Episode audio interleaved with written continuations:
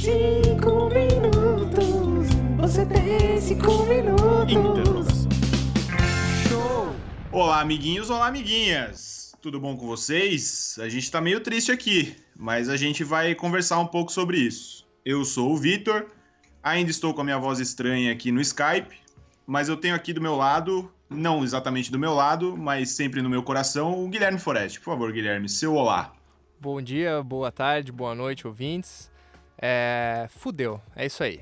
Bola pra frente. Gustavinho, você quer dar seu alô? Fique à vontade. Alô, pessoal, e a gente vai discutir sobre o futuro. E o futuro é. Dedo no cu e gritaria, dedo no cu e gritaria. Aí a gente vai resolver isso depois. Mas primeiro, nós vamos fazer o nosso quadro da perguntinha e, e- e eu acho que hoje, Vitor, a gente. Eu tenho uma perguntinha muito boa Antes, aqui ó, preparada antes, pra vocês. Antes da sua perguntinha, segura essa perguntinha, que eu gosto muito Tô do momento segurando. perguntinha. Eu queria falar que a gente recebeu o nosso primeiro feedback. Ô, Ô, rapaz. louco! Olha aí. Ele veio de uma maneira um pouco inusitada, porque eu gostaria que o ouvinte que quisesse dar um feedback escrevesse pra gente no nosso e-mail, que é você tem 5 minutos, arroba gmail. É, ou comentasse no Facebook, ou comentasse no SoundCloud, mas deixa lá o seu comentário pra gente poder conversar com os nossos ouvintes.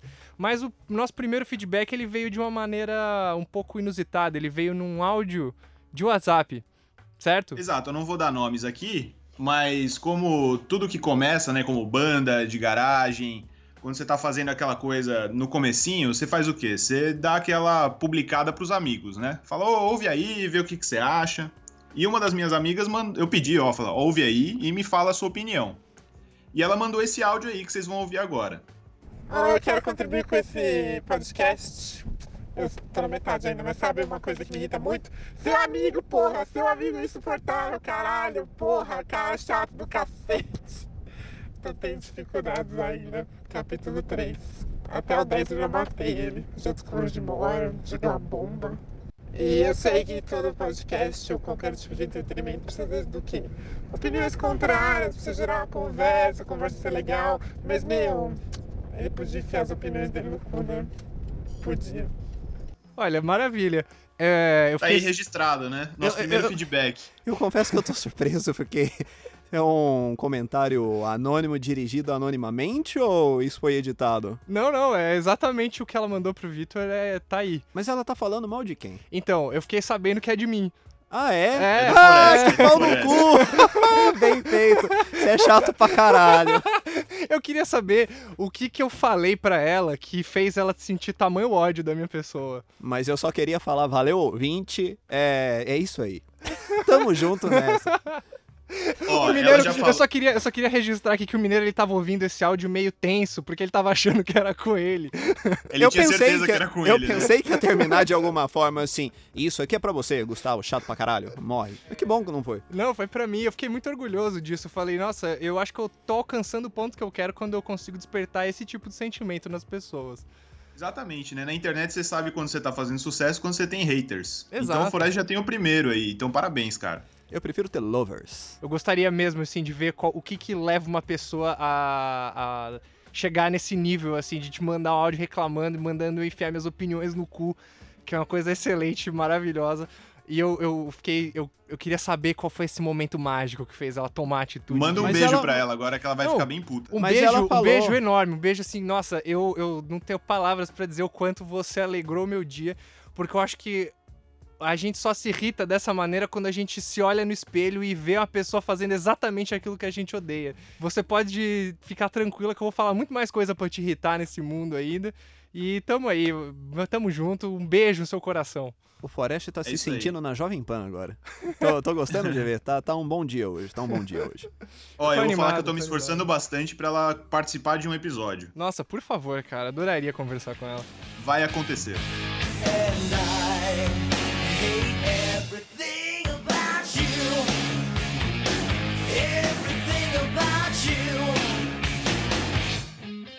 Então, como a gente vai falar hoje meio que de ressaca da eleição, falar um pouco de futuro, perspectivas e tudo mais, a perguntinha bizarra da semana vai meio que nessa pegada. Eu quero saber de vocês o que, que vocês perguntariam pra um vidente. Posso mandar a minha? Por favor. Claro. Eu ia perguntar pro vidente como é que o mundo vai acabar. Melhor, como a humanidade vai acabar. Eu quero saber como que o último ser humano vai morrer e por que ele morreu. Vai morrer de sífilis. Vai ter uma um surto mundial, uma pandemia de sífilis. Exatamente. E as pessoas vão ficar loucas, porque é um dos sintomas da sífilis. Você é vidente, cara? Não sou vidente, mas sei o rumo do seu coração. Olha lá, depois, depois ele ainda pergunta, pô, por que será que o ouvinte não gosta de mim? Porra, mas aqui Olha eu a acho previsão do cara, aqui eu acho que- pessimista, pô. que claramente a gente tá fazendo uma piada, né? Acho que Ah, eu não sabe explicar isso. não sei, não sei. Mas vamos deixar isso registrado pro ouvinte saber. Foi E você, e você, você, qual, qual, o que que você iria perguntar pro vidente? Bicho, não sei, cara. Que eu acho que uma pergunta só nunca resume tudo aquilo que você quer saber, sabe? Então, Mas você só tem uma pergunta. então isso é muito difícil. Você já pensou na sua? Eu acho que eu perguntaria como expropriar os meios de produção do capital financeiro. Tá aí, boa pergunta. Ah, velho, eu, eu vou dar uma resposta clichê e bem bunda. Mas eu perguntaria os números da Mega Sena. Puta, eu sabia que você ia falar isso. Ah, cara, eu tô numa fase. Como, como o país tá afundando, então eu acho que a gente. A gente Você não. quer se garantir. Exatamente, eu. eu quero me garantir. E o Vidente tá aí pra isso. Então, Vidente, números, por favor.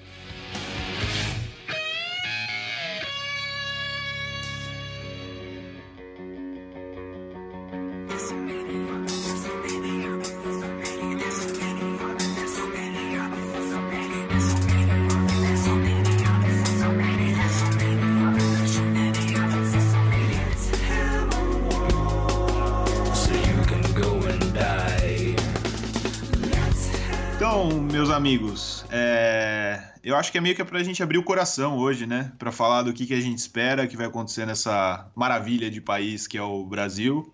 O que, que a gente. Alguma esperança que a gente tem, algum medo que a gente tem do que vai acontecer. Então, sei lá, alguém tá com o, o peito meio pesado aí, quer começar a falar, quer desabafar? Olha, eu sinto que o Guilherme tá.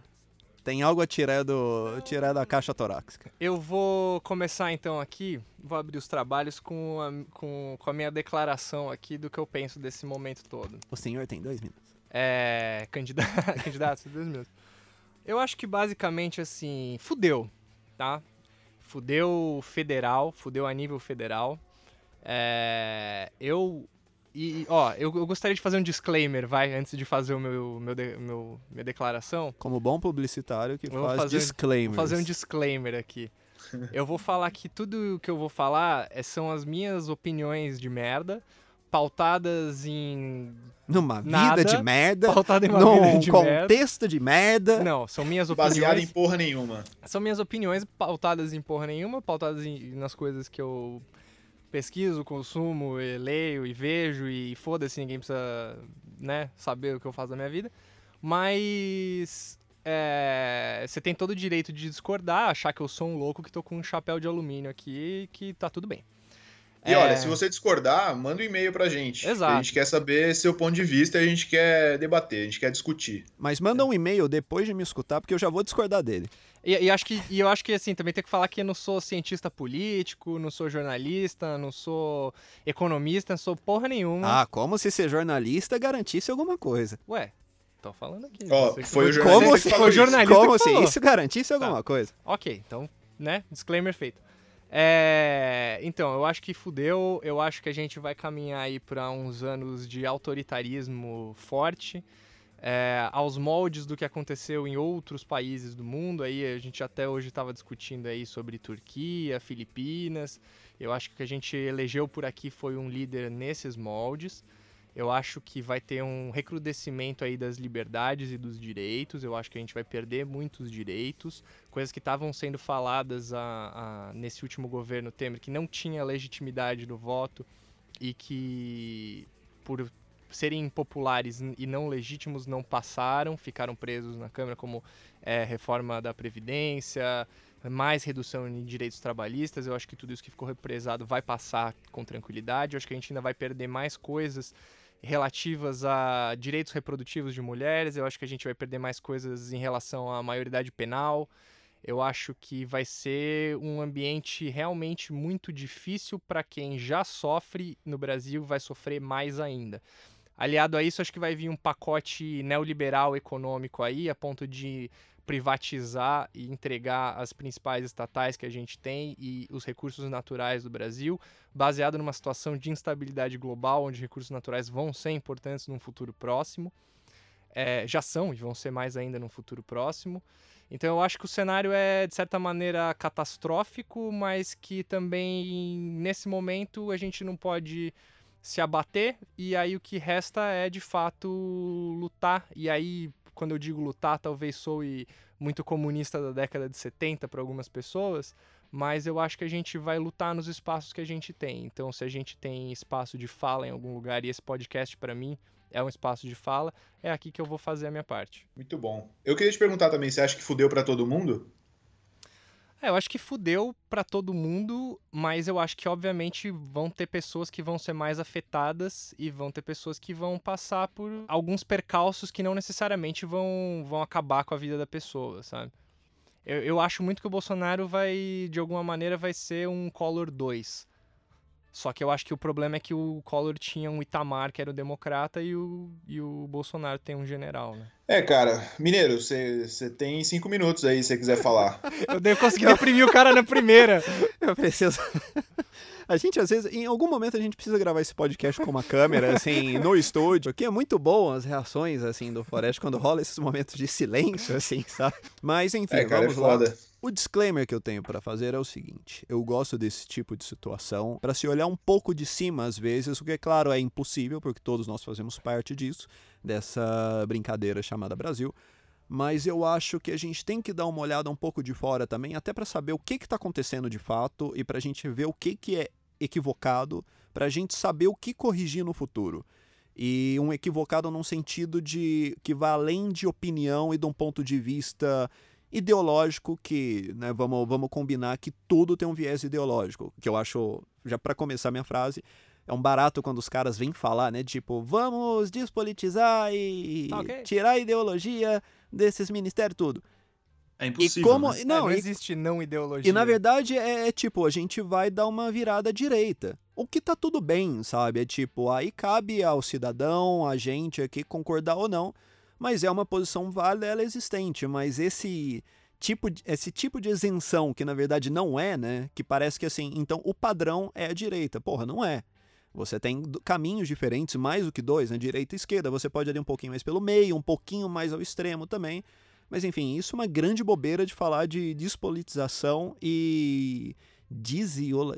Desideologização. Essa, essa é difícil, muito obrigado. Então, partindo disso é o seguinte, eu acho que um, eu quero enxergar que o Brasil não vai virar uma nova ditadura, a gente não vai passar por tempos tão sombrios quanto muita gente anda pregando. Eu acho o seguinte, tal como em todos os países aí, eu acho que o ouvinte ele tem que ver para entender um pouco disso, é saber o que que aconteceu nos shows do Roger Waters, no momento que ele criticou lá o Jair Bolsonaro. O Bolsonaro foi um político em meio a vários ao redor do globo que estão caindo para o que é o que se chama, pelo menos na política internacional, de democracias iliberais E liberais? e liberais. Porque são democracias, porque todos esses caras que o Roger Waters pintou lá, eles estão subindo ao poder pelo poder popular. Democraticamente. Democraticamente. E isso é algo que é inegável, sabe? Então eu acho que o que tem que ser feito é o seguinte: por que, que esses caras estão tendo essa ascensão nesse momento, sabe? E é muito importante a gente entender isso para justamente tentar mudar esse cenário no futuro. E eu- acho que assim, o grande capital político dessa eleição foi o medo. E o medo é uma coisa que vende muito e o medo é uma coisa que convence as pessoas de formas nem sempre racionais. Então, assim, houve toda a histeria e loucura por parte da direita brasileira, e nisso eu vou colocar qualquer coisa que não seja o PT e partidos de esquerda, que é o seguinte, é, porra, Brasil, 60 mil assassinatos por ano, é, 14 milhões ou 12 milhões de desempregados. Isso são fatos, mas é tudo aquilo de, porra, isso vai piorar ainda mais se o PT se mantiver no poder. É, o Brasil vai virar a Venezuela.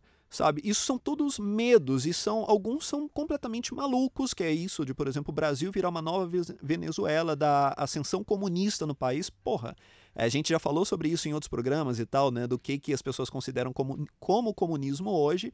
Isso é uma insanidade, É, mas o medo a gente. Tudo é comunista agora, né? Claro, pois é, mas a questão Não é é- que, tipo. E não é de hoje isso. Isso não é de hoje. Não assim, é, não é tipo, de hoje. Você, você botar o medo no comunismo internacional é uma coisa que data aí da, da Guerra Fria. né? Sim, mas é algo que né, foi nesses últimos quatro anos, ali desde 2013, Sim, que isso veio com muita forte, com muita força. E o medo é um tipo de coisa que ele não é lógico, né? Então fica muito complexo a gente discutir com pessoas que foram afetadas por isso é, e dar razão assim para elas, né? Iluminar o caminho, porque cara, o medo é insano, sabe? E eu acho que agora o outro lado tá sendo um pouco tomado por isso, sabe? De tipo, porra, me... em 2019 a gente se vê no DOP, sabe? É, qualquer coisa, você sabe onde. Você não vai saber onde tá meu corpo, mas olha, eu já vou deixar recado aqui para você dar para meus pais, etc. Isso eu acho que é muito mal, isso é muito ruim para o sistema democrático e também para o Brasil no geral, sabe? A gente está sendo tomado por esse medo. Concordo com o Forest quando ele diz que assim a vida vai piorar principalmente, principalmente para minorias. Por outro lado, a gente não pode esquecer que a vida para minorias nunca foi fácil no Brasil. Porque senão a gente corre naquele risco de, como as ironias né, que todo mundo fez quando o Temer assumiu no lugar da Dilma, que, porra, eu acordei na Suécia, porque mudou o governo e mudou tudo. E assim, eu não acho que o Bolsonaro vai chegar também e o Brasil vai deixar de ser a Suécia dos anos petistas. De qualquer forma, a gente já registra já os maiores índices de homicídios de comunidade LGBT do planeta. Então, assim, esse é um problema que já existe. As coisas vão piorar?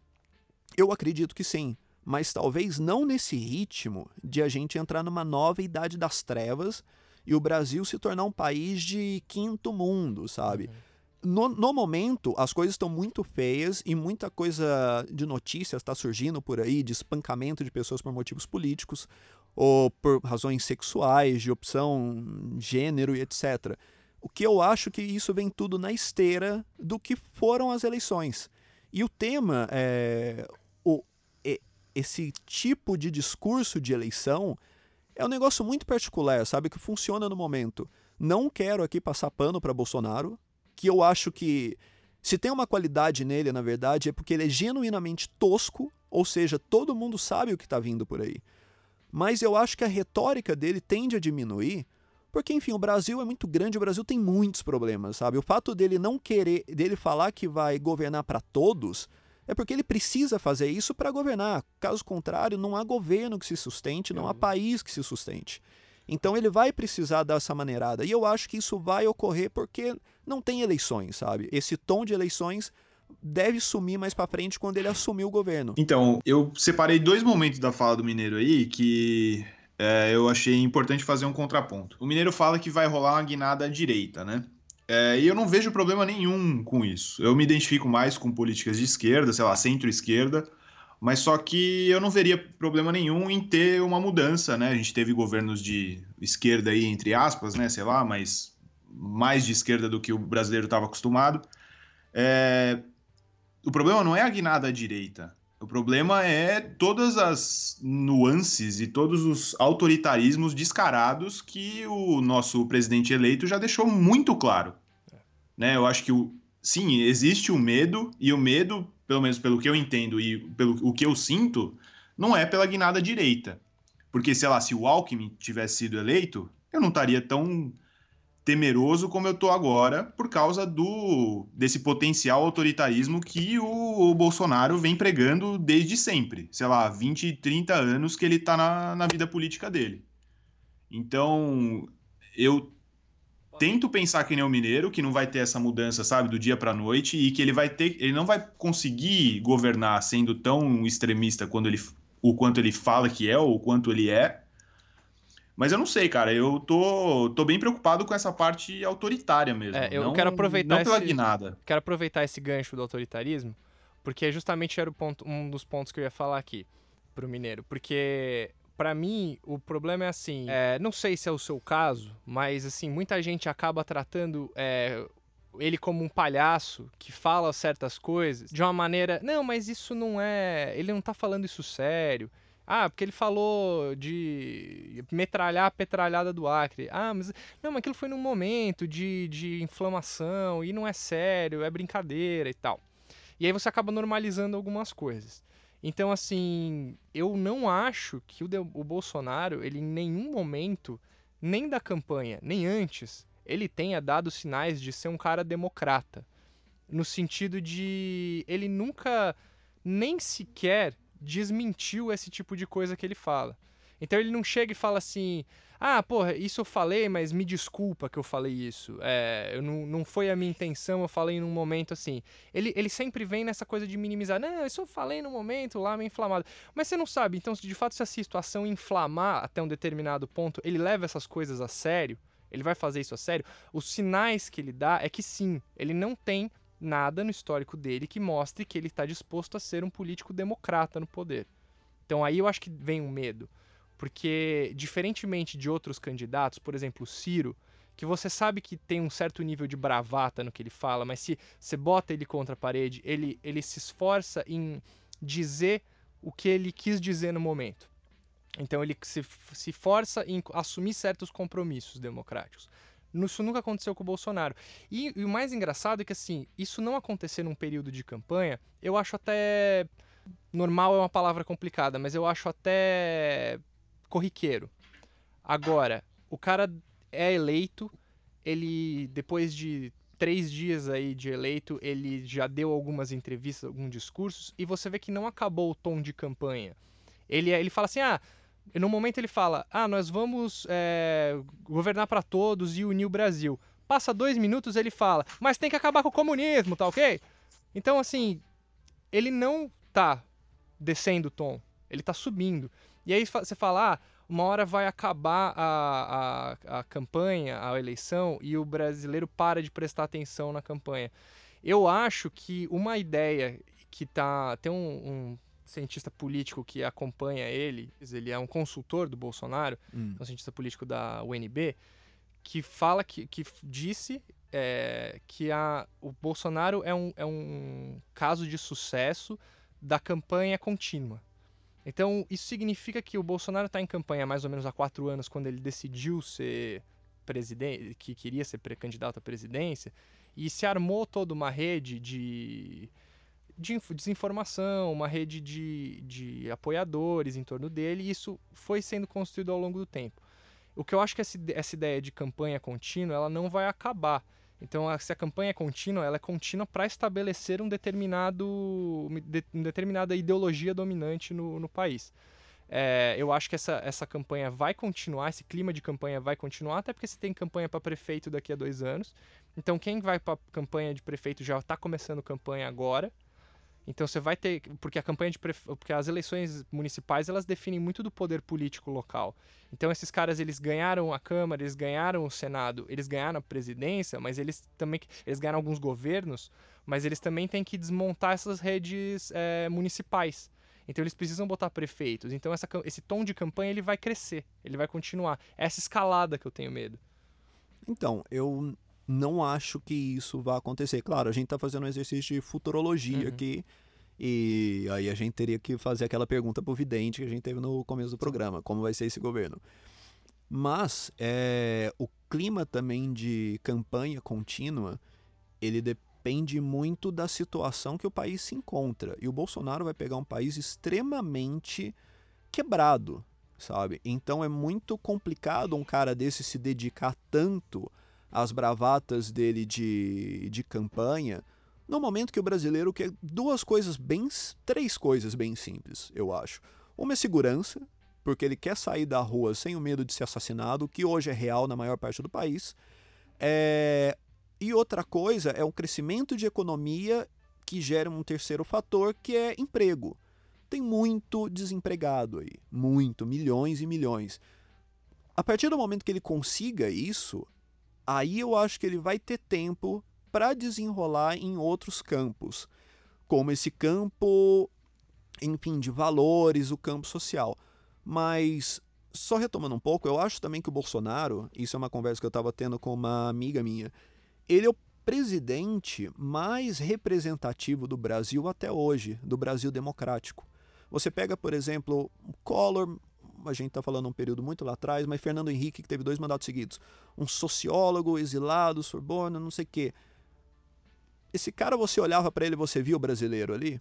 Não. O Lula, um pouco mais. Mas muita mais. gente não se identificava no Lula, porque o Lula ele falava com a parcela mais pobre da população, mas o Brasil, na insanidade que é social, o Brasil tem muita gente rica e com muito dinheiro, e essas pessoas nunca se identificaram no, no Lula. E até hoje não se identifica, né? Porque esse, o preconceito que há contra o, contra o PT, eu entendo muitos fatores, que é a corrupção, é, todos os de- deslizes econômicos que, que o PT promoveu nos últimos tempos, mas tem um preconceito ali que é enraigado de classe que nunca vai morrer.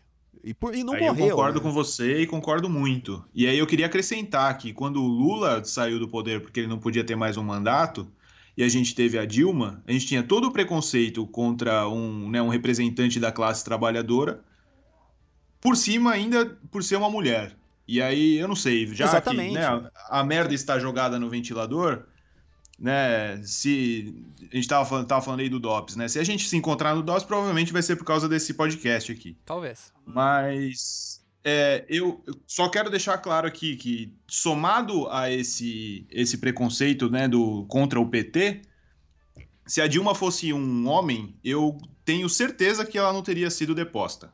Cara, é, o, o ma- o maior exemplo disso eu tava falando hoje, assim, tipo, o pessoal fala, enchia o saco por causa dos discursos da Dilma. Porra, o Bolsonaro não sabe usar plural, sabe? Pô, o Bolsonaro é triste falando. Porra, é, né? é triste, assim, tipo, isso tá tudo bem pra todo mundo, é legal, de uma certa Mas então, maneira. Exato. aí, deixa eu só o Lula era um analfabeto que não É. sabia falar, mas o Bolsonaro tá tranquilo. É, pra não, e a Dilma, né? só- Porra, o, caso, o pessoal falava tanto dos discursos da Dilma, o Bolsonaro não consegue falar duas palavras. Mas aí que tá, para eu concluir só o pensamento que já vai outra discussão. O Bolsonaro, pra mim, ele é a cara do brasileiro médio. Que é esse cara que eu não sei se vocês viram Sim. a entrevista que a Regina Duarte deu. Vi. Falando que, enfim, né, pô, o Bolsonaro é um cara legal, eu vejo meu pai nele, que faz essas piadas racistas, homofóbicas, etc, mas é um cara de bom coração. Não sei se o Bolsonaro é um cara de bom coração, mas eu entendo o que a Regina Duarte quer dizer. Porque isso é o brasileiro médio, sabe? O brasileiro médio não tem problema no estádio, gritar bicha pro goleiro e depois sair e falar, porra, mas eu não tenho nada contra gay, sabe? E de fazer piada, pô, negão, não sei o que, pô, meu cara é meu amigo, sabe? Bullying, não, bullying é frescura. Porra, pra mim o brasileiro médio é isso. Então, um grande charme do Bolsonaro, que não é um cara carismático por si só, ele é uma múmia. Mas só que eu acho que as pessoas, o brasileiro médio, se identifica identificam, muito né? nele. E aí vai uma questão que extrapola é, o lance de classes do PT e PSDB. É um lance de identidade mesmo. É a identidade do que é o brasileiro. E o brasileiro está representado no Bolsonaro.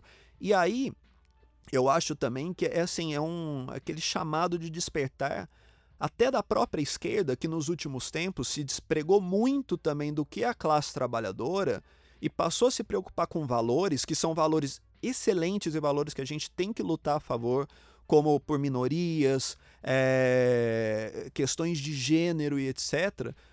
Mas isso é- são pautas que são muito cosmopolitas ainda. E o brasileiro, bicho, o brasileiro é. O Brasil é muito atrasado. Para mim, a notícia fundamental para entender essas eleições e para dar embasamento em tudo isso que eu tô falando, pouco antes, assim, né, de, de primeiro turno, saiu que o Brasil, metade dos domicílios não tem é, saneamento básico ainda. Bicho, a gente vive que nem animal, a gente vive no século passado, começo do século passado.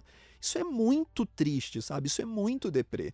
Então não dá para a gente querer pensar que as pautas de São Paulo, no que diz respeito a minorias e tudo isso que se tornou tão caro para a esquerda hoje em dia, que todo mundo se preocupa muito e com razão, a gente tem que falar, as pessoas de fora desse núcleo se identifiquem com essas pautas. Não se identificam. Por isso que tanto quando a gente fala pro cara, eleitor do Bolsonaro, ah, mas o fascismo, você é fascista e pá, nazista. Bicho, a maioria dessas pessoas não sabe nem o que, que você quer dizer com isso quando você a chama de fascista. Eu acho que ela não entende. E eu acho que é muito pior, na verdade, você conversar com essas pessoas que são um, um grande quadro branco, porque o brasileiro é quando que o brasileiro começou a se meter com política? A partir ali de 2013, desde o fim da- do segundo turno da eleição da Dilma da segunda vez, que o PSDB não reconheceu aquela vitória e pra, inflamou er- os nervos de todo mundo. Só que a gente não teve uma educação política. A gente teve o, o abandono do futebol como estabelecimento de identidade nossa para passar para política, sabe? E se você for ver, é uma viagem que eu tenho. Mas é, corre paralelo Com 7 a 1. é, não só o 7 a 1 mas os níveis hoje em dia de pessoas que não têm times. O maior time do Brasil são as pessoas que não se importam por futebol. Uhum. Porque também o futebol brasileiro tá assim, para quem acompanha sabe, é, mergulhado em escândalos de corrupção. Tem a seleção brasileira também, que vem o 7 a 1 que é o ápice disso tudo e tal, que é aquele negócio que ninguém se identifica mais.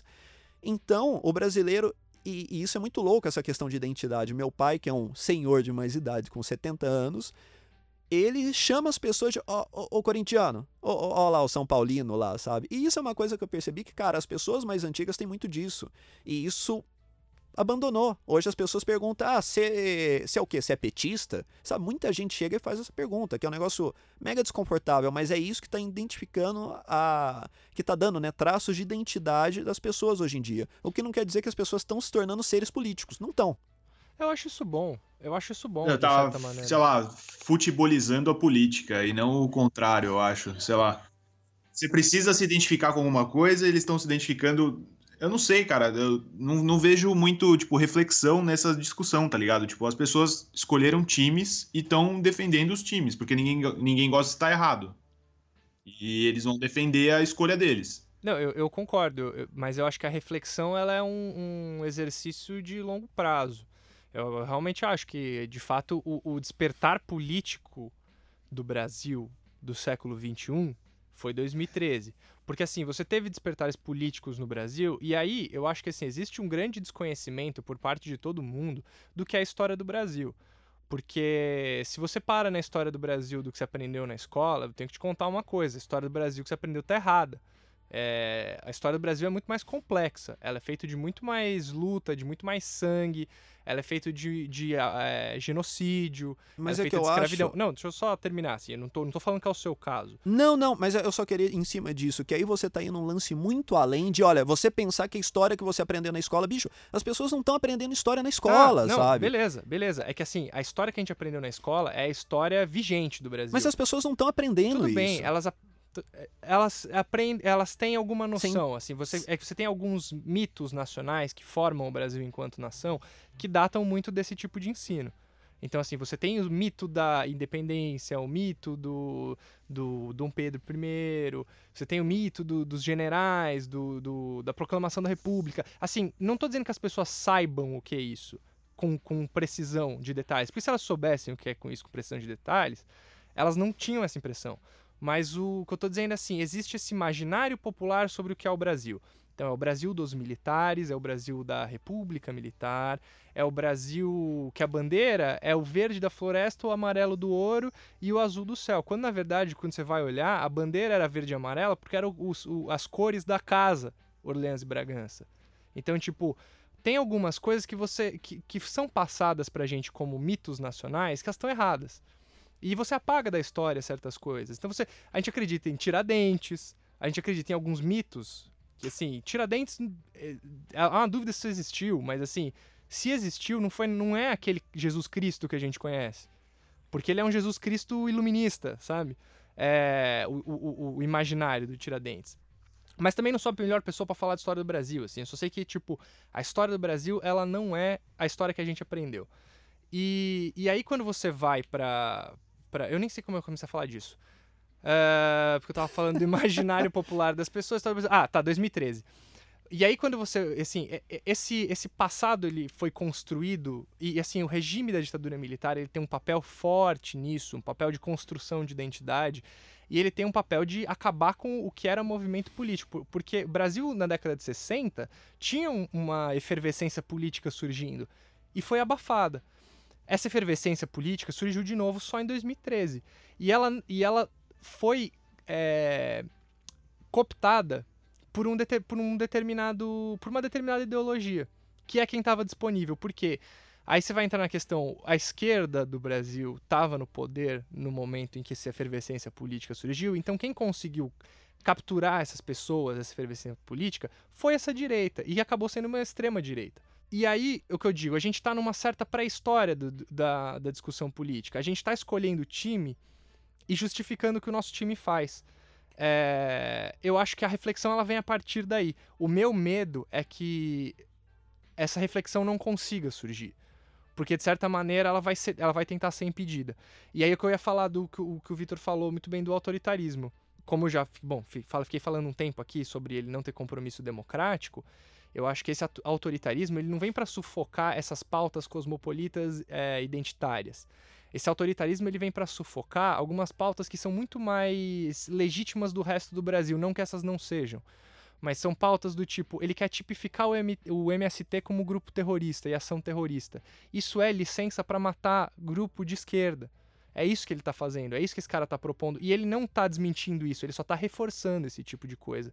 E eu sei que, assim, lutar por direitos individuais, reprodutivos e, e de identidade de gênero soa cosmopolita, porque é, é, mas também é uma luta válida. Mas a gente acha que a esquerda só está lutando por isso quando a esquerda está lutando por coisas como saneamento básico, moradia, reforma agrária, direito trabalhista. E a esquerda ela vai ser tipificada como terrorista e, além de tudo, vai ser visto como legítimo esse, essa tipificar como terrorista por conta do kit gay, porque você acha que quer transformar todo mundo em homossexual. Então, isso pra mim é o preocupante, sabe? Tipo, eu entendo essa, essa coisa de falar, porra, mas a esquerda não tá preocupada com, com os problemas reais do Brasil. A esquerda tá preocupada com os, com os problemas reais do Brasil. É que não tem palco pra isso, não tem palanque. Você precisa ir atrás da esquerda que tá fazendo isso. E, e você vê que a esquerda não tem grana pra fazer o barulho que, que esses caras têm pra fazer. Então, o que ressoa na, na população são pautas que não incomodam, são as pautas individuais, dos direitos individuais. Essas não, in- não incomodaram a elite por muito tempo. Agora a gente tá vendo que talvez esteja incomodando.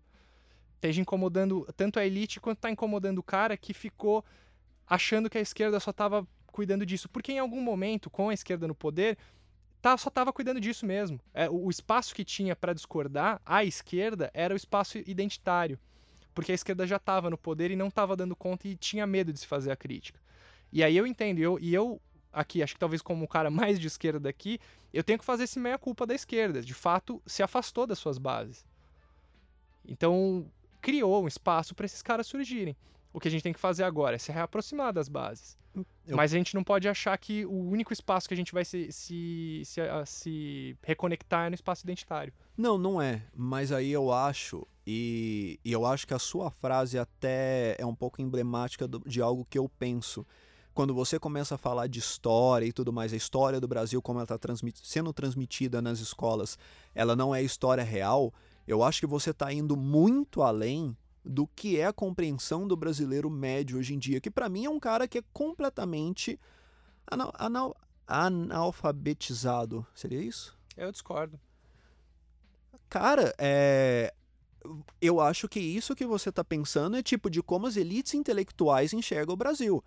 De como quem teve educação de fato e se dedicou aos estudos tá levando e tá enxergando isso. Só que isso eu acho que não representa o Brasil real, sabe? Eu acho que o Brasil real, ele não tem livro, ele não tem carteira onde sentar, sabe? Ele não tem professor. Eu acho que a gente tá. É tipo saneamento básico, são coisas tipo muito básicas e muito elementares que a gente tá subindo o tom de pensar que, tipo, porra, é tudo culpa da história do Brasil que tá sendo contada de uma forma que Eu ela não deveria. Que é tudo culpa, né? Tudo bem, desculpa, mas parcial, que seja. Enquanto, tipo, eu acho que a gente tá lidando com uma população que grande parte ainda é um quadro em branco, sabe? É, tanto que quem que aparece, quem que é o grande filósofo e ideólogo Ideólogo. hoje em dia do Brasil? Olavo de Carvalho. Olavo de Carvalho, que é um cara que teve sacadas que ninguém da intelectualidade de esquerda se deu ao luxo de ter, às vezes por não descer de um pedestal, de identificar o que, que é o Brasil real, que é esse Brasil mais tosco, sabe? É, teve um dia no Facebook, por exemplo, que eu estava vendo durante as eleições uma discussão, enfim, de gente que eu respeito intelectualmente contra gente mais toscona e tal, eleitora de Bolsonaro. E o cara chegou pra menina e falou: Eu acho que você precisa estudar semiótica. Tipo, porra, é, você não vai mudar o Brasil de nego que não sabe ler e escrever direito, chegando pro cara e falar, eu Não, acho não que você tem que mesmo. estudar semiótica, sabe? O que é uma verdade, você tem que estudar semiótica. Mas só que tem coisas muito mais elementares ali pra gente se preocupar. E eu acho que essa foi a grande questão da esquerda, da inteligência, da academia, que tipo, não, o povo vai acompanhar a gente, sabe? A gente já pode falar de um certo patamar que os pré-requisitos já foram preenchidos e tal. Eu acho que isso não foi. Eu acho que essas eleições vieram para provar justamente isso. E aí entra o Olavo de Carvalho, que foi esse cara que captou esse espírito dos tempos de ver que, bicho, tem uma galera aí muito tosca. É, eu vou juntar aqui alguns conceitos filosóficos mais complexos, adaptar isso para tempos atuais, jogar algumas coisas que fazem conexões umas com as outras e tal, que transforma tudo num grande argumento coerente e coeso dentro de uma lógica própria, e vamos ver. E o negócio foi muito a longo prazo e tal, e deu certo, né? Que o Bolsonaro, lá no primeiro discurso dele lá pela internet, o cara tava com o livro do Olavo de Carvalho. E aí eu fui dar uma pesquisada no que o Olavo de Carvalho diz. E é muito louco, né? Porque todo mundo dessa direita mais raivosa do Bolsonaro, que topa ter uma discussão que vai além dos gritos, né? E se mostra um pouco mais intelectualizado, bicho, todo mundo chupou do mesmo lugar. Uhum. E assim, existia esse vácuo ali de conhecimento. E as pessoas querem ter conhecimento, mas elas querem ter conhecimento de um cara que vai olhar para elas e não vai falar que você é burro. Exato. Mas eu acho que é exatamente sobre isso que a gente tava falando. Porque o que você tá falando assim, ah, você não tem o conhecimento do que é o Brasil real. Mas, por outro lado, você tá falando que existe uma formação de pensamento. Certo? Você tava citando o Olavo de Carvalho como existe uma formação de ideologia e uma formação de Sim, pensamento. e aí é a culpa Mas da eu- esquerda, que não É, se mas é posicionou isso, nisso. Era isso sabe? que eu tava falando. Só que a esquerda, ela tá preocupada com essas outras pautas. Só que, de certa maneira, ela não conseguiu chegar. E, e aí, e aí que eu digo, é, eu acho que as pessoas, eu não acho que o brasileiro médio é burro. Ele pode não ser formado é, de uma maneira formal, né? Com, com graduação e tudo. Mas eu não acho que ninguém é burro. Eu acho que as pessoas são capazes de tirar suas próprias conclusões das coisas. Aí... Eu acho que elas estão sendo alimentadas com outras co- com, com, com uma fonte ruim. E elas estão sendo É, as pessoas alimentadas. não são burras, mas eu acho que elas não têm a cultura política, né, cara? E eu não sei, você precisa.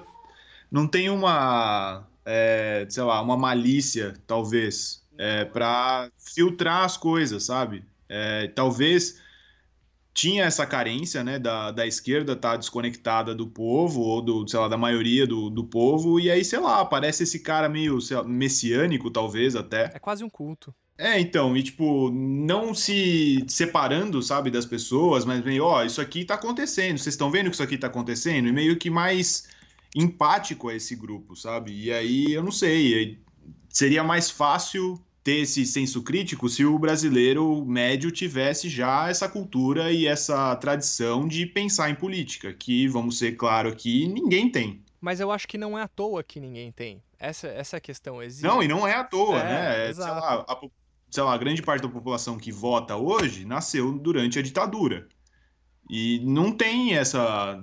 Sei lá, não, não podia discutir política, talvez. E sei lá, pessoas, gerações que são filhos dessas pessoas que cresceram durante a ditadura também não têm essa cultura, porque não via os pais discutindo política.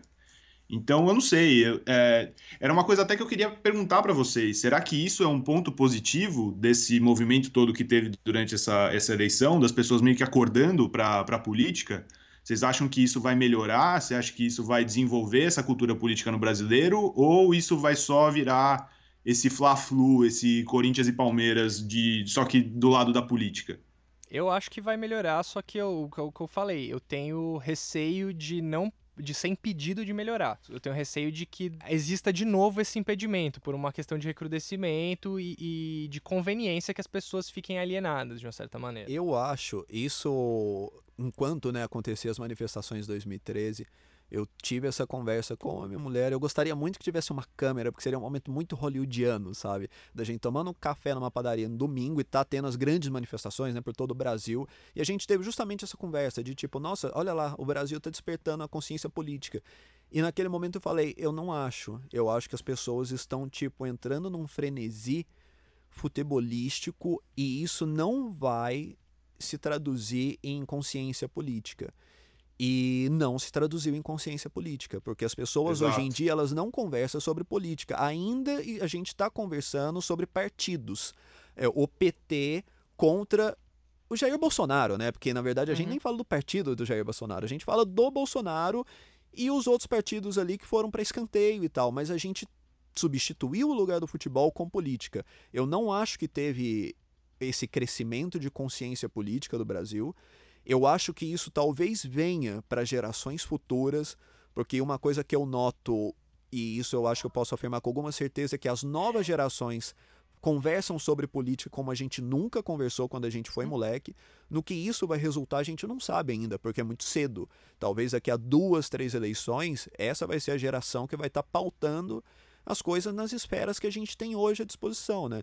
É, mudando um pouco assim de assunto, mas né, continuando também no mesmo, na mesma toada, o Bolsonaro ele mudou a forma de fazer política. E, na verdade, ele seguiu uma forma que estava dando certo no exterior, trouxe para cá e amplificou ainda mais. Eu vi que ele gastou, isso ele soltou no Facebook, eu não sei se o dado é real ou não, também não tenho por que discutir. Ele diz que os custos de operação política dele foram de um milhão e meio.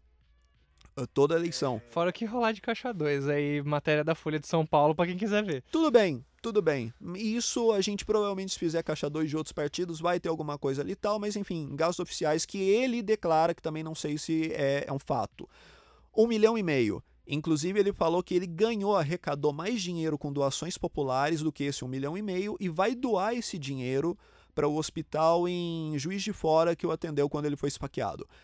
A título de comparação, o Henrique Meirelles gastou mais de 40 milhões com a campanha dele. 40 milhões do próprio bolso. Parabéns, Meirelles. Parabéns, Parabéns. Meirelles. Não sei, assim, é um negócio muito louco que a gente pode até conversar depois. Coisa, por que dessa loucura e tal, que eu acho muito louco isso, né? Mas enfim, um milhão e meio versus 40 milhões e de um cara que não tinha a menor chance de ser candidato, é, de ser eleito. Tudo bem que tirou esse dinheiro do bolso e tal. Não sei quanto PT e PSDB, que são os grandes partidos, tiraram. Mas, cara, e Bolsonaro, né? é, campanha política no horário de televisão. Sete segundos. Foi eleito um presidente por meios que nunca na história isso aconteceu antes, sabe? E se a gente for dar uma olhada na história global da política hoje em dia, isso é um fato inédito. E isso tem que estrear ali alguns precedentes para outros partidos também copiarem para ver o que, que deu certo e o que, que deu errado ali, sabe? Tudo bem. É, é uma campanha também muito baseada no WhatsApp, no que gera esse negócio do Caixa 2 lá, que foi descoberto pela Folha e tal. Mas enfim, é um jeito novo de se fazer Mas também a política. gente não pode esquecer que é uma campanha baseada em mentira. Independente do meio que ele usou, é uma campanha baseada em mentiras. Bom, havemos de convir que políticas não nun- que isso nunca tenha sido campanhas feito, nunca foram baseadas em grandes tá? verdades. Não né? vamos perder do horizonte que é uma campanha baseada em mentiras. Mas foi uma campanha que Tá. deu certo e nenhuma campanha política, político nenhum no Brasil é eleito falando verdades. Nem que seja por ataque. Cara, o que me assusta não é que não é que foi feito baseado em mentiras. É que foi feito assim, todo mundo sabe que isso rola, mas tipo, tá, foi mentira e foda-se, funcionou, sabe? Tipo, isso que É, me não. assusta. Sim, sim, é mentira, foda-se, mas assim, o nível de mentiras é algo que também não tem um paralelo com o que já tinha sido feito nos períodos democráticos do Brasil. Não, não tinha. E nem Tá. nos períodos de ditadura, pré-ditadura, Eu, eu não posso dizer. Isso, isso é uma hum, forma né? nova de se fazer política. Tanto que nos Estados Unidos, que rolou mais ou menos a mesma coisa, né? Da influência das redes sociais, que você tem Rússia, Cambridge Analytics e toda essa porra. O Brasil já colocou isso, levou isso para outro patamar, porque no Brasil a grande ferramenta das eleições foram o WhatsApp. Sim. Foi o WhatsApp. Isso o mundo inteiro vai ter que ficar de olho para saber como é que vai ser daqui para frente. E os partidos aqui também precisam ficar de olho nisso, sabe? A gente precisa ter novos pensamentos de como fazer política hoje em dia. A gente tá falando de Bolsonaro, mas outros caras que foram eleitos, por exemplo, o tal de o japonês lá, Kim Kim Kataguiri. Kataguri, mamãe falei, Kataguiri. Kataguiri. Katagiri, Katanada, Kata, Pora, sei lá. É, Olha, futuro presidente da Câmara, hein? Cuidado. Então, e esses caras, qual que foi a ascensão deles também, sabe? É algo completamente sui generis, que a gente precisa parar, estudar e ver, bicho, esses caras fizeram algo que nunca ninguém fez. Arthur Mamãe, falei, o cara foi eleito com um nome político desse, sabe? Como? Pelo YouTube. É. Tipo, insano isso, sabe? Então, fazer campanhas agora com centenas de milhões de reais, que é aquilo que, né, que deu origem a todos os escândalos de Caixa 2 e tal, isso é um futuro, talvez não tenha mais espaço no futuro. O futuro é de menos gastos e de um tipo de atividade ali que a gente ainda vai ter que descobrir como vai ser feito, né? É, eu, eu acho que você está correto. A, a leitura é essa mesmo. É, você tem um- novas formas de comunicação que foram muito bem exploradas por essa galera. Eu acho que é, é, é o caso de sim começar a pensar em ocupar esses espaços, né? E, e pra, porque senão você. Senão esses caras eles não têm contraponto. Que foi um grande mote da campanha do Bolsonaro. A gente não pode esquecer que ele não foi para nenhum debate no segundo turno. Então a campanha dele foi falando sozinho. Então é, quando, é fácil quando você entra numa live no Facebook todo dia, falando qualquer impropério que você quiser, e você não tem uma, uma força fazendo o que a gente está fazendo aqui, que é esse contraponto. Porque aí as suas ideias parecem que são ótimas. E o que me assustou nessa campanha foi muita gente que eu conversei que às vezes você queria discutir um fato e a pessoa ela falava assim: "Não, mas isso eu vi na live do Bolsonaro que não é verdade". Falei assim: "Porra, se fosse uma live do Paulo Maluf, você ia acreditar?" Pois é, né? A gente conseguiu dar. A gente começou a dar moral pra político, É. velho. Eu nunca vi isso. O político tá falando verdade agora. Dá até vontade de falar, porra, você esqueceu que você é brasileiro, né, maluco? É, isso é uma, é coisa que pra mim beira o surrealismo. Mas é o que eu falei. Eu acho que isso é, é, é- é o engatinhar da discussão política. Porque a política, ela, ela é uma coisa que mexe com, com, a sua, com a sua visão de mundo, com o que você imagina do que, do que você quer para futuro. Ela mexe com a sua utopia e mexe com a sua ideologia. Então é, é normal que as pessoas se apaixonem por esse tema. É, em geral, as desilusões vêm elas vão quebrando essas paixões e vão fazendo você ter uma, um- um- uma visão um pouco mais racional das coisas. E eu, felizmente, acho que é nesse momento que a gente tá. O meu único medo é não conseguir dar continuidade para isso. Mas eu acho que o brasileiro médio, ele não vai querer dar continuidade disso. Eu acho que você tá equivocado, hein? Eu acho que a realidade vai bater. Assim, é, toda coisa que tem oposição é muito mais legal, é muito mais divertido, sabe? Você ser o cara do contra. A gente sabe, porque a gente tá fazendo esse papel aqui nesse Pra podcast. muita gente, o legal é, é, é, é pro time que tá ganhando. Será? É, pra muita gente é. Não é todo mundo que tem essa paixão por discutir que a gente tem. Não, mas não é. Não, não estou falando discutir, eu estou falando ser do contra. E ser do contra não envolve, não necessariamente racionalidade, sabe? Estudar e etc. Que é o antipetismo. Muita gente que votou no Bolsonaro é a força do antipetismo. E qual é o, argu- o argumento dessas pessoas? Mas tem Nenhum, é fora PT. Mas tem muita gente que também foi pela onda. Foi. Mas Então- muita então gente tem- também ia você- em paleteria mexicana por conta da onda, Mas é, sabe? é isso que eu tô falando. O universo de pessoas ele é muito plural. É difícil você falar assim, ah, o brasileiro médio. O brasileiro médio é uma pessoa muito diferente uma da outra. Eu acho Não, que. por isso que eu falo médio, caralho.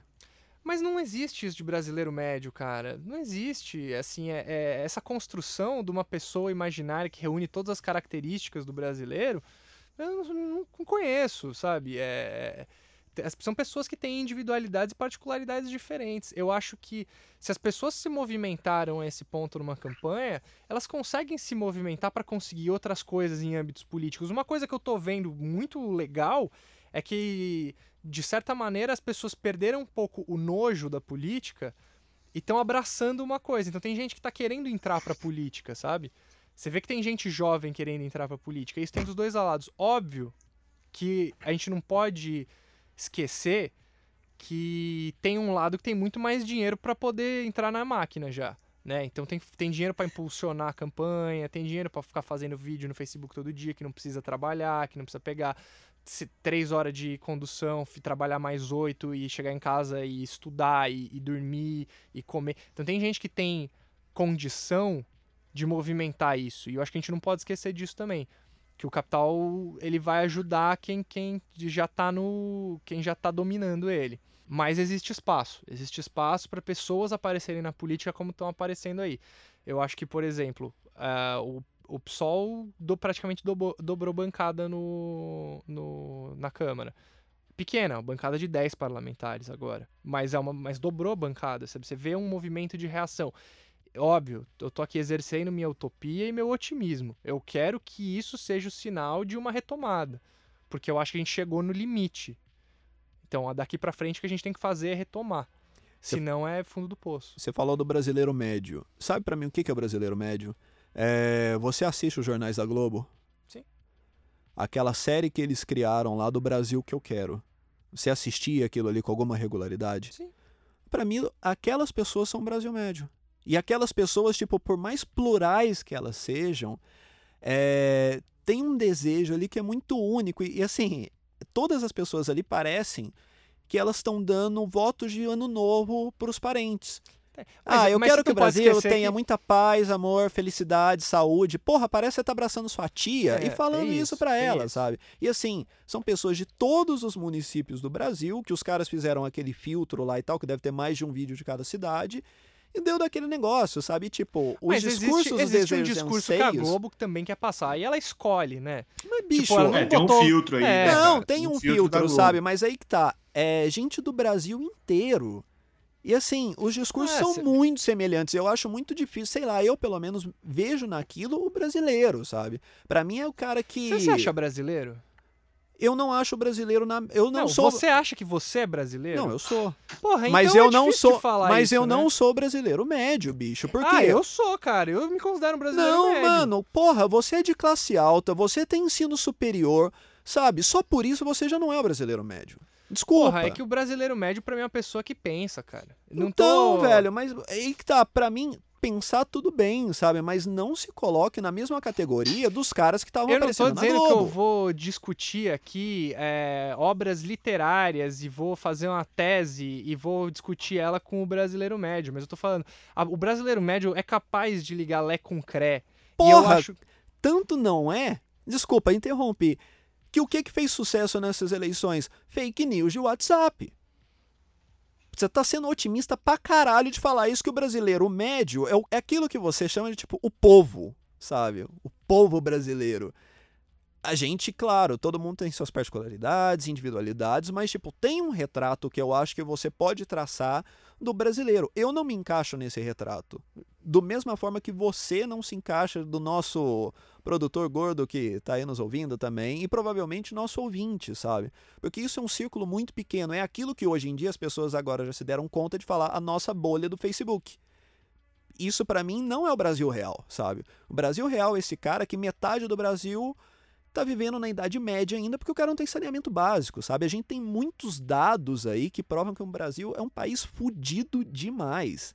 E, tipo, São Paulo não representa o Brasil brasileiro médio. Eu, eu- eu concordo que não representa é, é, é, nesse tipo de, de análise que você está fazendo. É, o, que eu, o que eu quero dizer é o seguinte: eu me vejo enquanto brasileiro e eu me considero um brasileiro médio de classe trabalhadora. É, eu acho que assim, se eu amanhã perco meu emprego, eu tenho que procurar outro emprego porque eu não tenho do que viver. Tá? Eu acho que a maioria das pessoas no Brasil é trabalhador. Eu sei que eu tenho um determinado nível de privilégio, eu sei que eu vivo numa cidade que é muito mais desenvolvida que outras do Brasil, e isso, conceito de desenvolvimento é relativo. O que eu estou dizendo é, as pessoas têm consciência e elas podem não ter a educação formal, mas elas, elas são capazes de estabelecer pensamento próprio.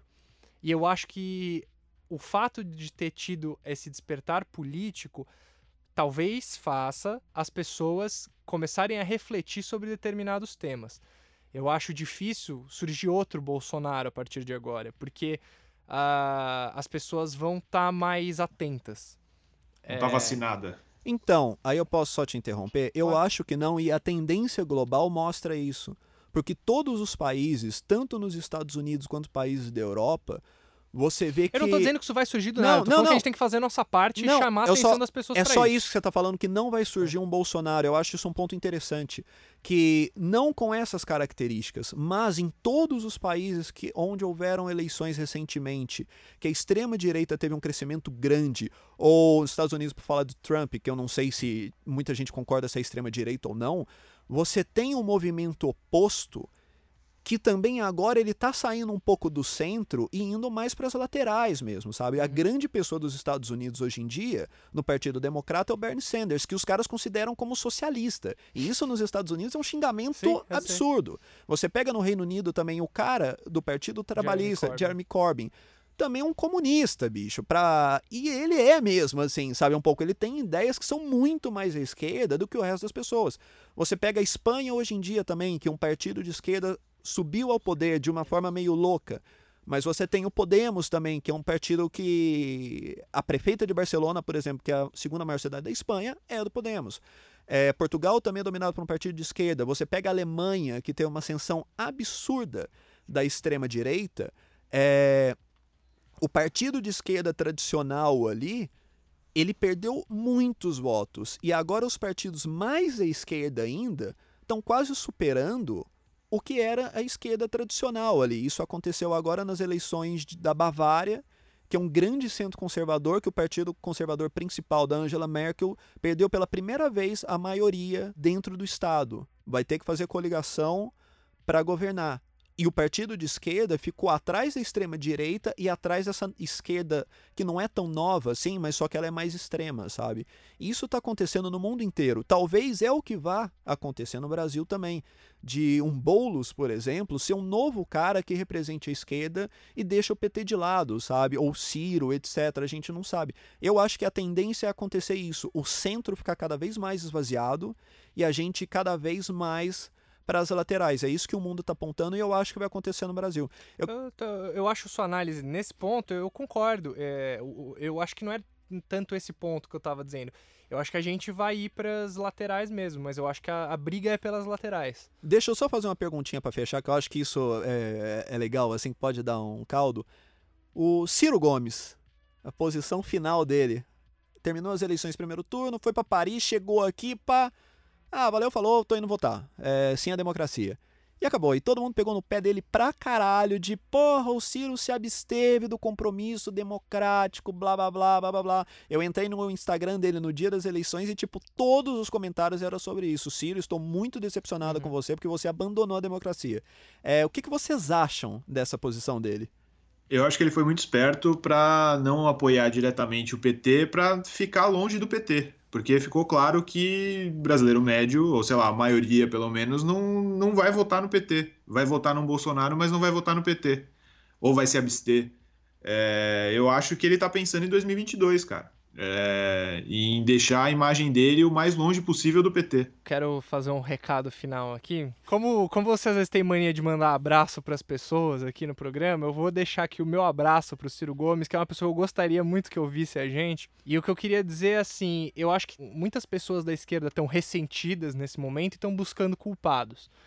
E aí tá fácil apontar o Ciro porque de certa maneira ele marinou e fingiu que não estava apoiando ninguém, meio que fugiu, foi para Paris ali, deu aquele comigo não morreu, que a gente fala que o Brasil tá isso aí, comigo não morreu. Eu particularmente eu acho uma posição, obviamente estou falando disso sem saber o que se passou todos os bastidores da campanha, né? Mas eu acho uma posição levemente canalha dos- no, no ponto em que ele no primeiro turno, tentou, no prim- ao longo dos dois anos que ele vinha fazendo campanha, e pelo menos o que eu acompanhei, que foram dois anos, eu não sei se ele estava fazendo campanha há mais tempo, mas pelo menos há dois anos ele estava fazendo fortemente campanha, eu, ele, ele tentou se colocar como essa grande opção democrata, esse grande conciliador que ia resolver a situação brasileira através de educação, através de acordo, entendimento, conversa, diálogo.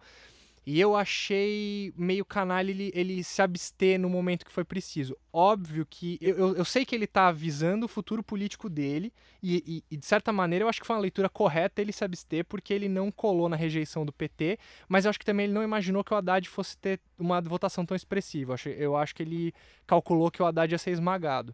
É, então, de certa maneira, ele, ele acabou pegando uma rejeição por ter tirado o corpo fora. Mas eu acho que, a- a- apesar de entender esse cálculo político, eu, eu acho que ele então não deveria ter pagado desse grande democrata que ele, que ele quis colocar a imagem dele, porque aí ficou falso.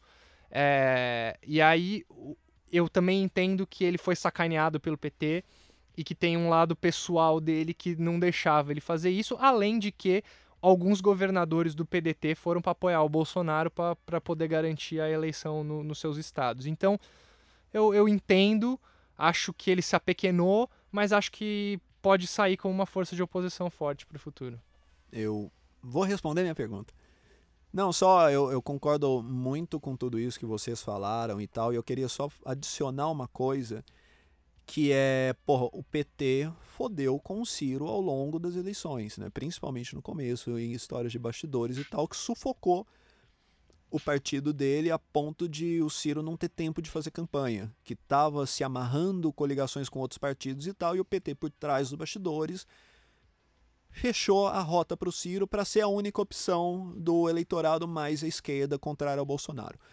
Dito isto, eu acho que justamente a postura do Ciro diz muito sobre, primeiro, o que é o PT, porque né, se você for parar para pensar, é, o PT também ele tinha razão para alimentar esse medo que a gente vai voltar para uma nova ditadura, justamente para dar força a essa narrativa de frente democrática. E aí, porra, um partido que fez cagada por 20 anos, do nada os caras viraram salvadores do Brasil. E aí o Haddad lá pedindo apoio de Marina, de PSDB, de Ciro e etc. E o Ciro, eu acho que justamente captando isso, bicho, as coisas vão ser ruins, mas calma lá, vocês também estão surfando, estão alimentando um período de terror que não vai vir. Pelo menos isso é o que eu penso e que deve ter passado pela cabeça dele também. E vocês vão sair bonito ainda nessa, sabe? Como salvadores do Brasil, pra cima de mim, vocês fuderam comigo. Se o PT se preocupasse com o Brasil, o PT não tinha lançado candidatura própria. Pra mim, É, o é, PT é, Isso tinha. aí eu acho que já é outra discussão. Não, tudo bem. Isso é outra discussão. Mas, né, disso de tipo, porra, agora do nada, do nada não, né, sempre, mas enfim, o PT começou a vender essa imagem de salvador da democracia brasileira. Pô, vamos, vamos com calma, né, vamos com calma. É, é, isso o tempo vai dizer, cara. Eu não acho que exista um exagero de, de temer pela democracia, de verdade. Sabe por que, cara, que eu não acho que Eu a gente vai voltar pra ditadura? Porque o Brasil de hoje é muito diferente do Brasil de 50 anos atrás, e isso só... Você pega, por exemplo, é... P- Nossa, vamos apagar com o PT, vamos esmagar o partido, etc., para desaparecer da face da terra. O PT tem a maior bancada da Câmara. O PT foi o partido que elegeu mais governadores. O Nordeste inteiro é do PT e de não Foi o aliados. que elegeu mais governadores. Foi. Não foi. Qual foi? Eu acho que foi. Eu, eu acho que. Se não foi o PSL, Não foi o não PSL. foi o PSL, empatou, assim. Ele não tem uma, ele não tem uma maioria esmagadora, tá? Não, esmagadora não o é. PT eu acho que tem três ou quatro. São quatro. Não, só que concluindo então, o PT sim foi o partido que mais elegeu governadores. É, Tudo isso pra falar que, Com enfim. quatro. Sim, O segundo tem três. sim. Tem vários outros com três. Não é uma, não é uma margem, Não, né? não é, não é o grande É, partido. é. Mas enfim, pra quem pensou que o PT ia desaparecer do cenário Não, político. o PT cresceu por o conta do PT impeachment. cresceu pra caralho, né? É. Maior bancada na Câmara, mai- é, número de senadores não, mas também tá bem lá em cima. Tem uma maior leitura bem interessante. Só pra finalizar isso, não quero te cortar. Depois você Mas encerra. já cortou. Não, vou te cortar, mas você encerra cortou. depois. Só pra finalizar, tem uma leitura interessante que é, é assim: a- o, o sentimento ele é anti-classe política. E o PT só conseguiu essa hegemonia, hegemonia de bancada e governadores porque o PT conseguiu, de certa maneira, crescer depois do impeachment. Então o PT cresceu como um injustiçado, isso gerou uma simpatia popular, porque você vê que os outros partidos políticos tradicionais, eles foram de fato, se não varridos, eles foram escanteados. É, o maior perdedor dessas eleições PSDB. foram o PSDB, É. né? PSDB, sim, que ainda E teve a, que se a hegemonia da direita. E, e pior do que isso, né? O PSDB desintegrou. Porque É. você tinha ali o Alckmin, que era presidente do partido, e o governador eleito agora de São Paulo, João Dória, era um cara que já estava fazendo campanha para Bolsonaro logo no primeiro turno. E ganhando São Paulo, ele tem todas as chances de se tornar a nova liderança. E é um cara que nem o próprio partido gosta, né? Exato. Então o PSDB tem grandíssimas chances de virar outra coisa, até mudar mesmo o nome, né? Como Sim. aconteceu com o PMDB, virar MDB, etc.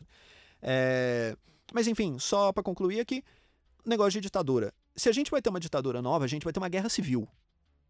Porque o Nordeste, por exemplo, o Nordeste pertence a um outro lado da moeda que o Bolsonaro não conseguiu penetrar ali. Então, se bicho, se o negócio piorar muito, a gente vai ter um quarto do Brasil que vai se rebelar, sabe? E aí a gente tem que lembrar também o Brasil enquanto república federativa, os estados têm muito poder concentrado. A gente gosta de pensar, né, o presidente toma os rumos da nação, mas os governadores têm muito poder, inclusive poderes de, é, de secretaria de interior, né? No caso, polícia. As polícias, as polícias que batem em professores aqui era a polícia do Alckmin, sabe? Sim. Não era a polícia do, do Temer. A gente tem que levar isso em consideração também. É uma região inteira Mas, eu do Brasil, levo isso em sabe? consideração. Esse, esse, é um, esse é um medo real pra mim. Então, e aí eu não acho que a gente. Eu acho que o Brasil chegou num estágio muito maior do que aquele de, de 1964. Por isso que eu acho que os temores de uma nova ditadura, pelo menos daqueles moldes, eles não têm todo. não tem tudo ali para eles concretizarem, É sabe? que é aquela coisa, o Brasil não é um país que esteja flutuando no ar independente de qualquer pressão internacional e nacional. Então a gente tem que levar em consideração alguns fatos de, de instabilidade internacional que estão acontecendo, né? Você tem a Venezuela aí do lado, de fato.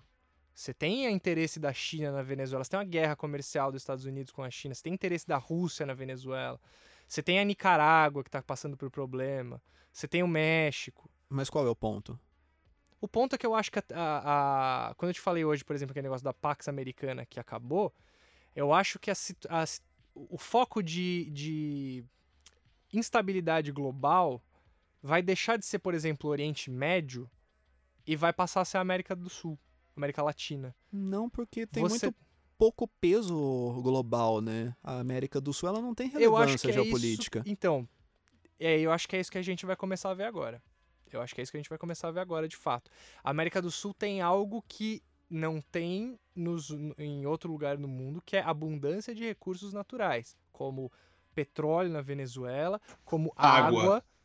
Então, Bom, como... mas só que a maior fonte de água do planeta, e isso vai ser uma coisa que vai dar muito pano pra manga, é o Ártico, né? é uma, mas é, é uma é uma da exploração mais difícil, né?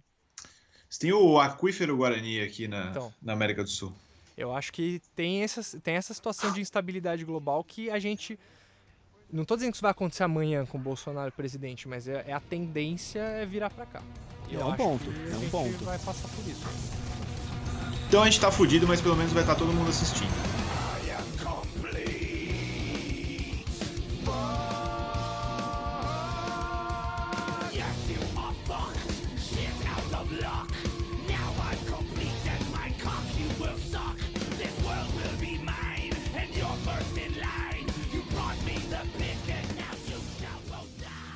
Vamos para esse quadro maravilhoso, vamos comentar manchetes aqui. Eu tenho uma seleção maravilhosa. Eu vou começar bem já. Então faça. Ouve essa aqui.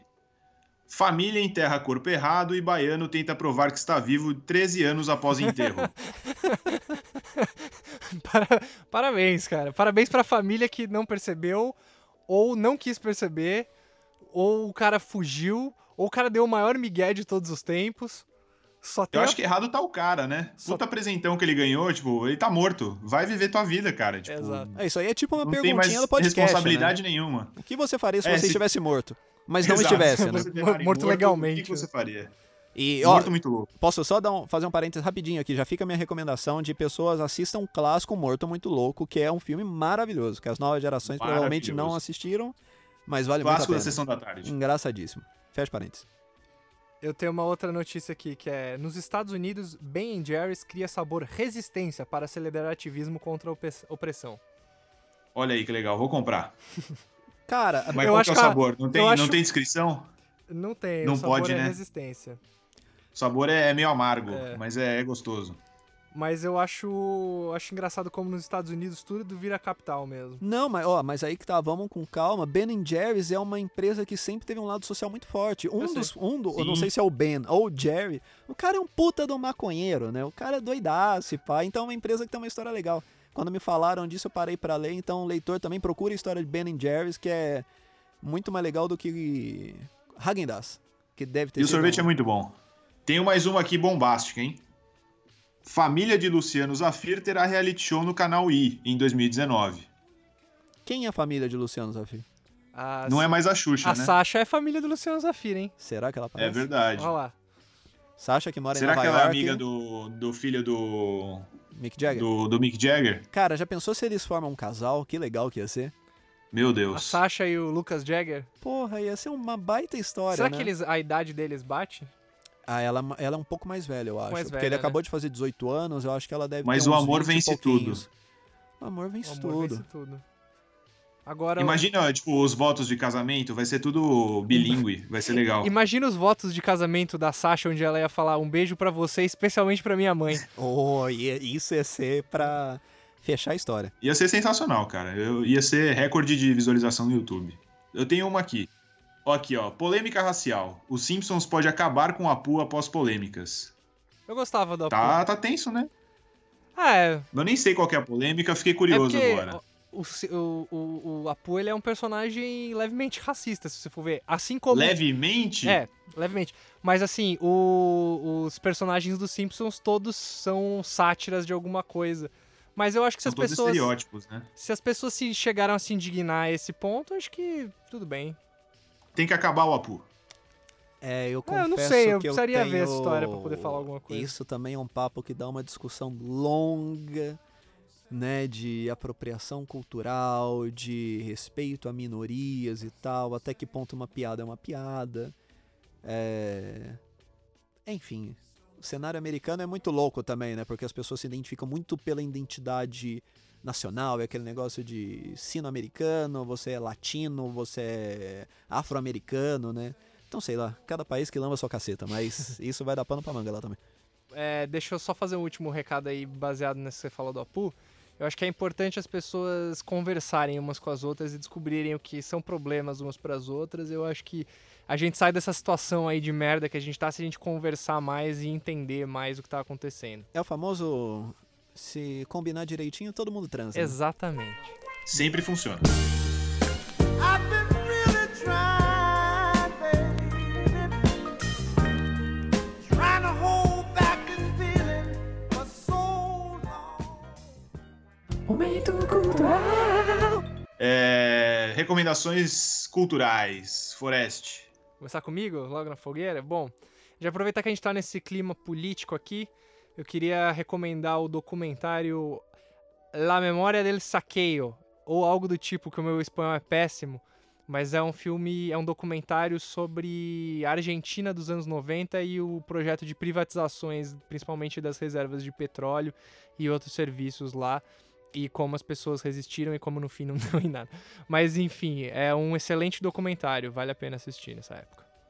Muito bom. Mineiro, sua recomendação. Duas recomendações rapidinhas. A primeira é um filme produção Netflix, um dos poucos bons que eu tive o prazer de ver, porque as produções da Netflix no geral são uma grande bosta, principalmente pro cinema. Mas esse eu achei um filme fantástico, chama Aniquilação, com a Natalie Portman. Nossa, sério? Você não gostou? Eu achei bem ruim. eu dormi, pra Ah, falar a verdade. Eu só. Mas eu, eu sabia, é um filme que não que ele não seja pra todos os gostos, mas ele é um Ele é bonito pra caralho. Não, cara, mas só que ele é um filme que desperta as várias, desperta várias discussões. é, mas é uma coisa um pouco mais filosófica, que ele parece que vai entrar numa pegada de filme de terror, sci-fi e tal. E ele é um, um filme um pouco mais cabeçudo. O diretor por trás dele, inclusive, é o cara que dirige Ex Machina, que é um filme legal pra caralho, mas também é um filme meio Muito bom, cabeçudo bom. e tal. Então é um filme que enfim, recomendo que as pessoas assistam, mas que não durmam no meio e reflitam a respeito, porque é um filme que provoca reflexões bem bacanas. Essa é Pra dica- ficar em mais um clichê aqui, rapidão, eu li o livro e o livro é melhor que o filme. Ah, é? É muito bom. Confesso que eu não sabia que era baseado num, num livro. Mas bom, bom É saber. um livro bem saber. legal. Vou, vou procurar, vou procurar. E a última recomendação que eu faço é: gente, viaje para o Chile e viagem ao Atacama. Eu estive lá umas semanas atrás. Atacama é o lugar mais surreal que eu já fui no mundo. É um lugar que você sente muito pequeno diante da grandeza da natureza. É um puta de um lugar cheio de histórias loucas, milenares. Vale muito a pena ir. E tive, passei rapidinho por Santiago também e tal. E indo na- um pouco na esteira do que o Forest falou aí, dizendo memórias políticas e tal. Santiago tem um museu chamado Museu da Memória, que ele é um museu e dos direitos humanos, que ele é basicamente focado no período que o Chile esteve sob a ditadura do Pinochet. E é um lugar muito legal, ele é bem emocionante assim, até para pessoas que não são engajadas politicamente ou com história. Eu fui com meus pais ali, com minha mulher e todo mundo saiu dali bem surpreso com o resultado. É uma baita aula de história ali, de conscientização e ainda mais nos tempos que a gente está vivendo. Então, quem né, for, for para o Chile, que é a minha recomendação, passe por Santiago e vá ao Museu da Memória e dos Direitos Humanos. Muito bom. Minha indicação é o Instagram do, do, do Mineiro, do Gustavo, que tem fotos dessa viagem. É Gus S. Silva. Arroba Gus S. Silva. É, Gus Pronto. com 3S e uva.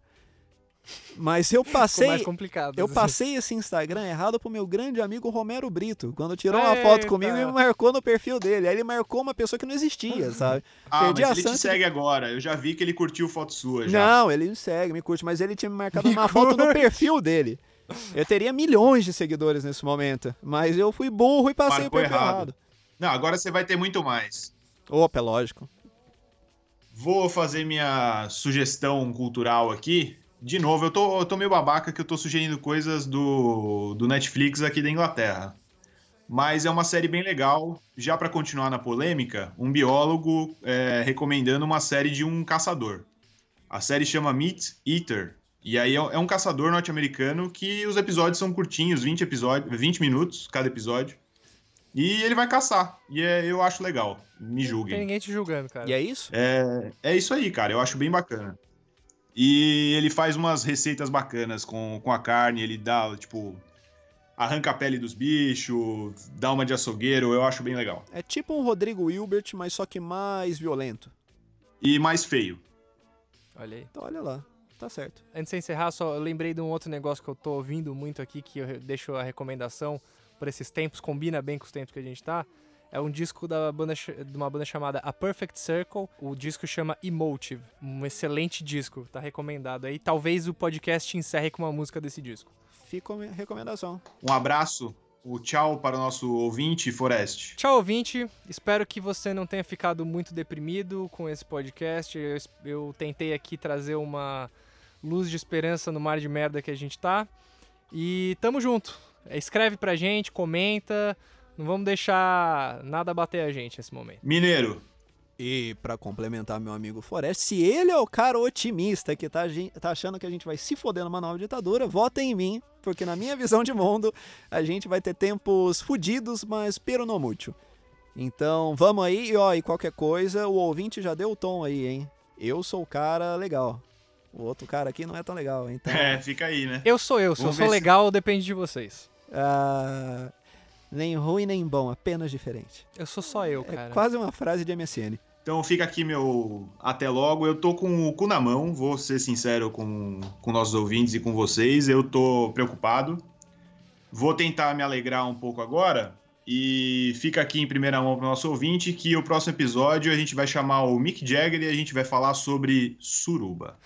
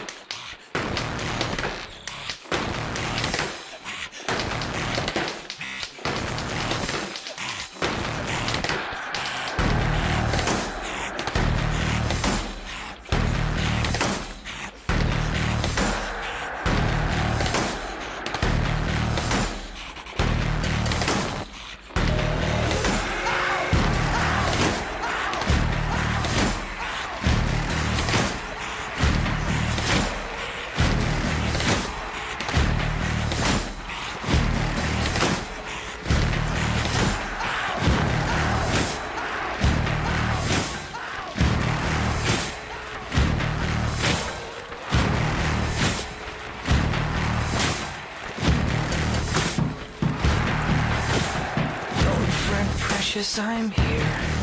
Step away from the window and go back to sleep. Safe from pain and truth and choice. And other poison devils. See, they don't give a fuck about you like I do.